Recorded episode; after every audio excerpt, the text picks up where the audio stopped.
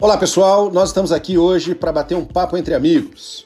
A gente teve uma ideia de discutir sobre o dia a dia, sobre os desafios e sobre as soluções. O nome do nosso programa é E aí? E nós convidamos você para participar. Então eu queria fazer só uma pergunta para você. E aí? Como é que está sendo a sua vida hoje? Entra no papo, ouve com a gente.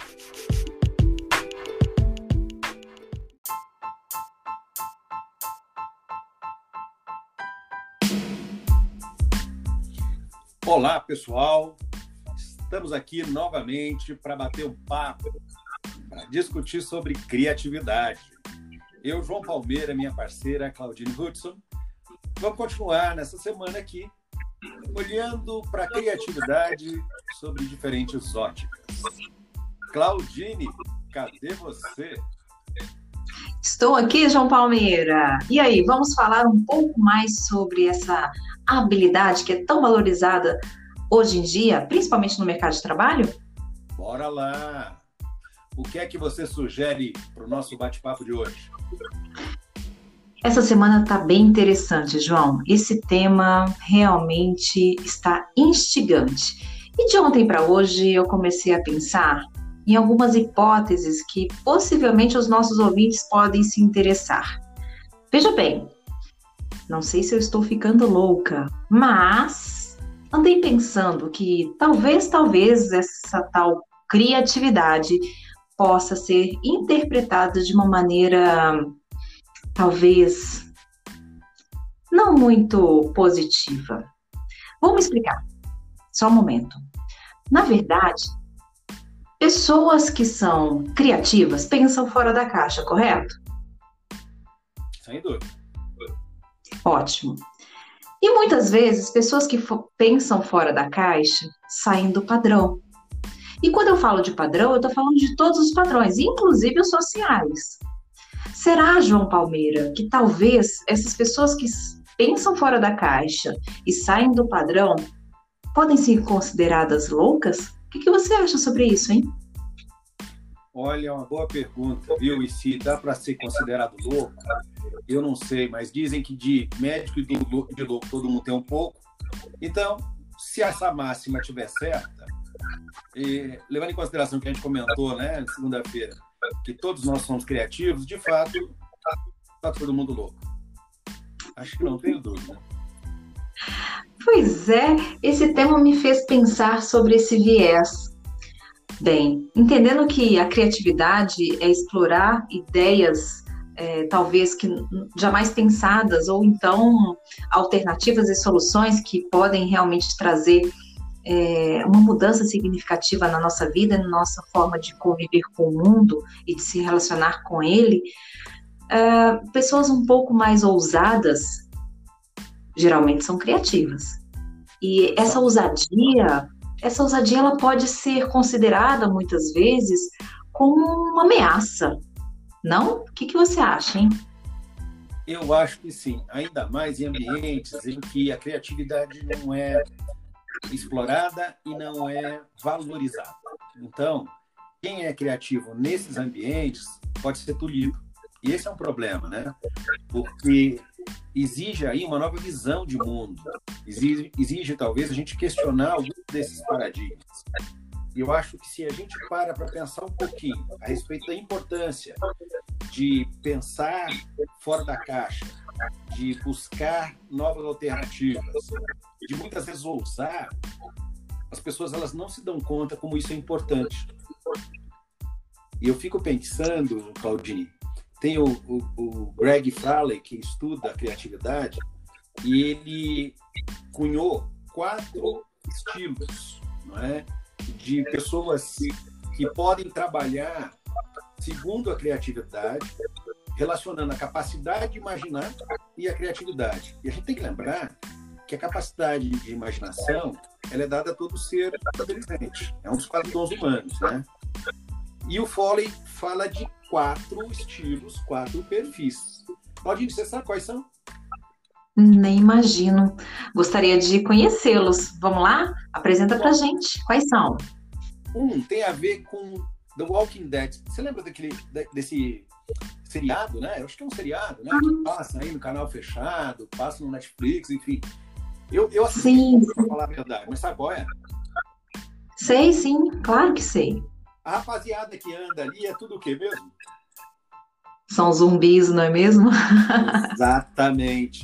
E o, o Fraley fala disso. Ele fala, ele, ele uh, desenhou numa janela de Ohio pensando em quatro perfis. A gente falou né, no nosso bate-papo uh, antes de ontem sobre os perfis comportamentais. Né? Falando daquela nossa ferramenta do dirigente, do agregador, do especialista do planejador. O que, que o Fraley fez? Ele colocou, pensando em quatro estilos, numa janela de Ohari, um deles é o zumbi. E ele diz o seguinte, que esse tipo de profissional ele não faz ideia da importância e do poder da imaginação que eles mesmos têm. E por isso eles não... Então, eles precisam muitas vezes de alguém que incentive.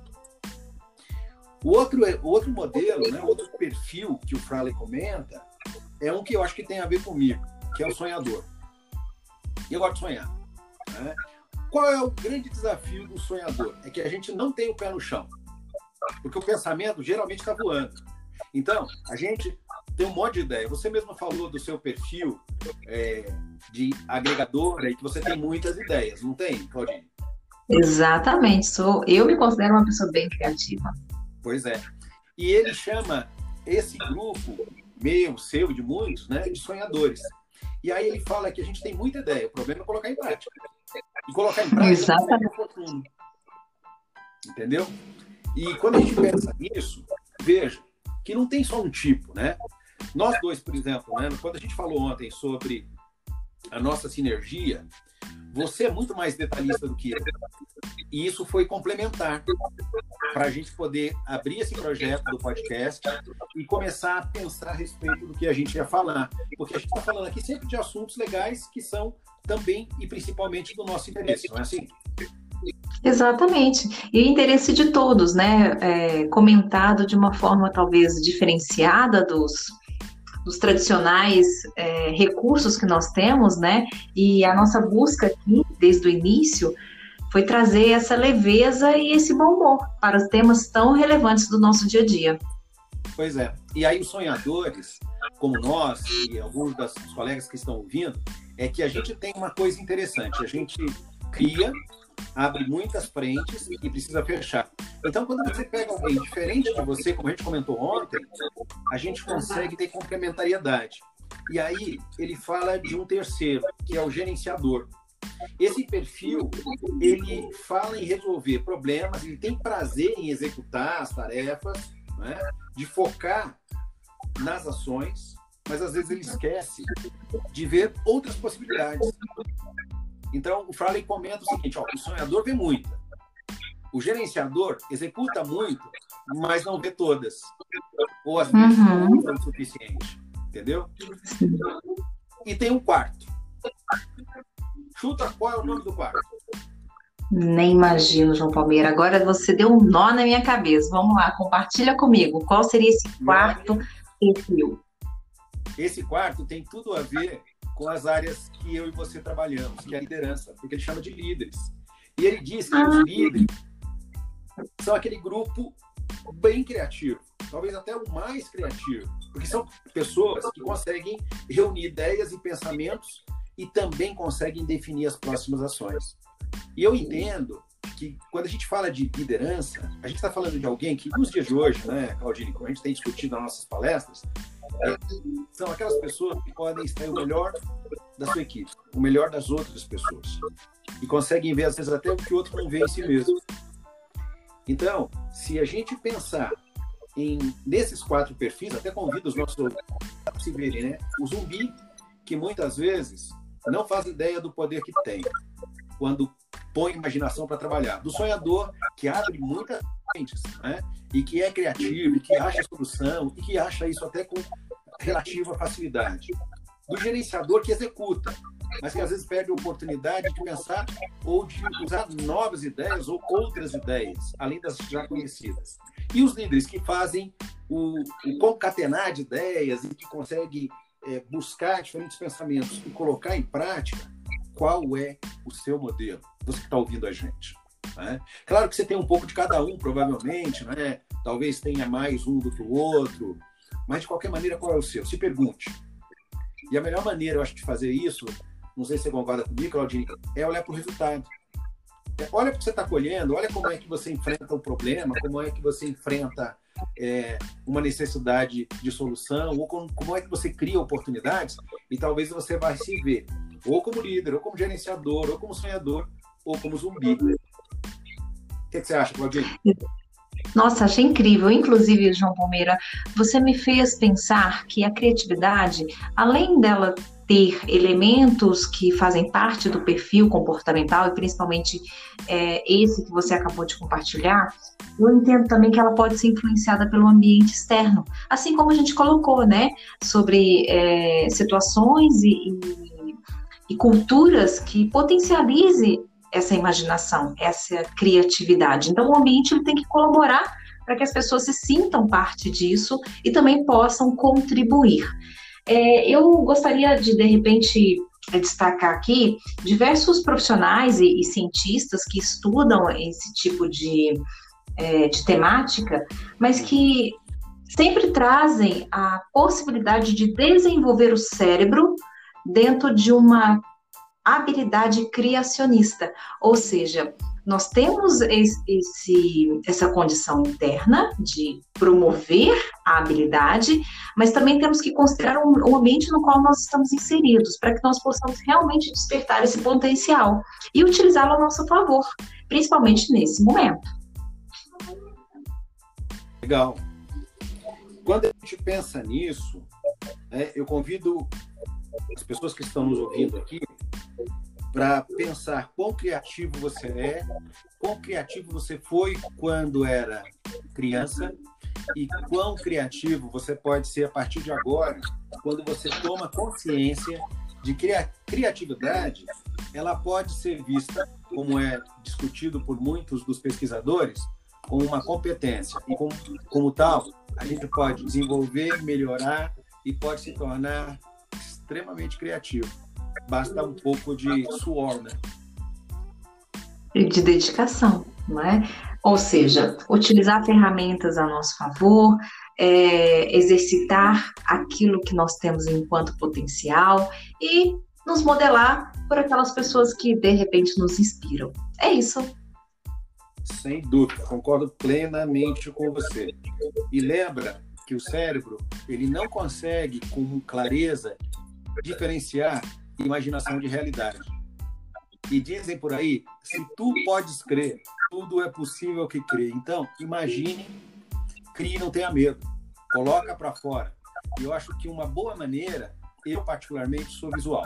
Então, eu pego uma folha de papel ou um aplicativo com um mapa mental e eu vou colocando as ideias e escrevendo essas ideias para depois ir reunindo e reorganizando. Então, acho que esse é um bom caminho.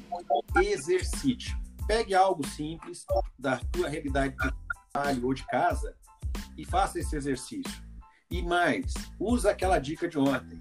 Quando você tiver acabado, quando você tiver achado que já deu, que você colocou todas as suas ideias no papel, apresenta para alguém, porque esse alguém vai poder criticar e vai poder somar com você outras possibilidades.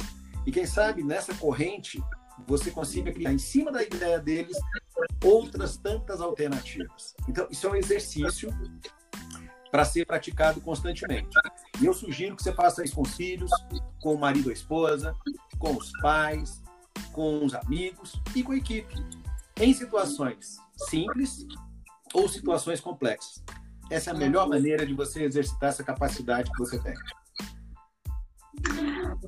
Incrível, João Palmeira. Nossa, eu já vou começar a praticar essa dica que você acabou de compartilhar.